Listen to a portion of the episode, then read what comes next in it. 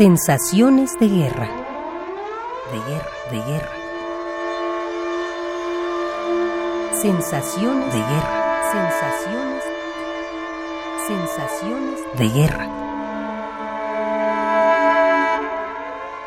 Julio Estrada.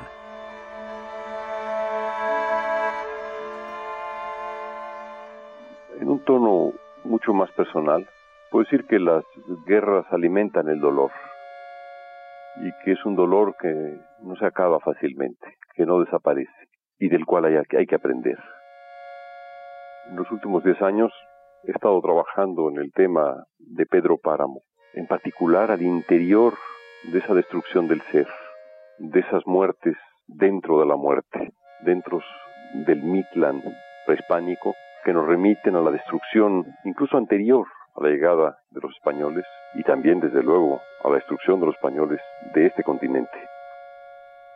Y hay una muestra de cómo las guerras, y en particular eso lo podemos ver en nuestros vecinos más próximos, no han arreglado nada. Han creado sociedades hundidas. Véase en gran parte a esa sociedad mexicana que todavía padece esas derrotas de la conquista, que todavía las está viviendo en carne propia, en cada momento. Y esas derrotas están a la vuelta de la esquina, están en, en Chiapas, están más recientemente en pequeños poblados, en el Estado de México, por ejemplo.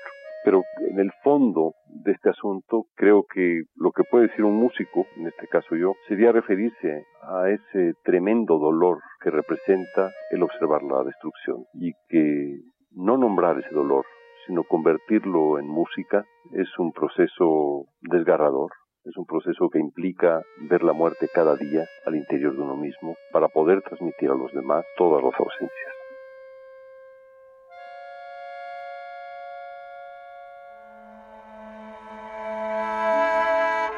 Julio Estrada. Sensaciones de guerra. De guerra, de guerra. Sensaciones de guerra. Sensaciones. Sensaciones de guerra.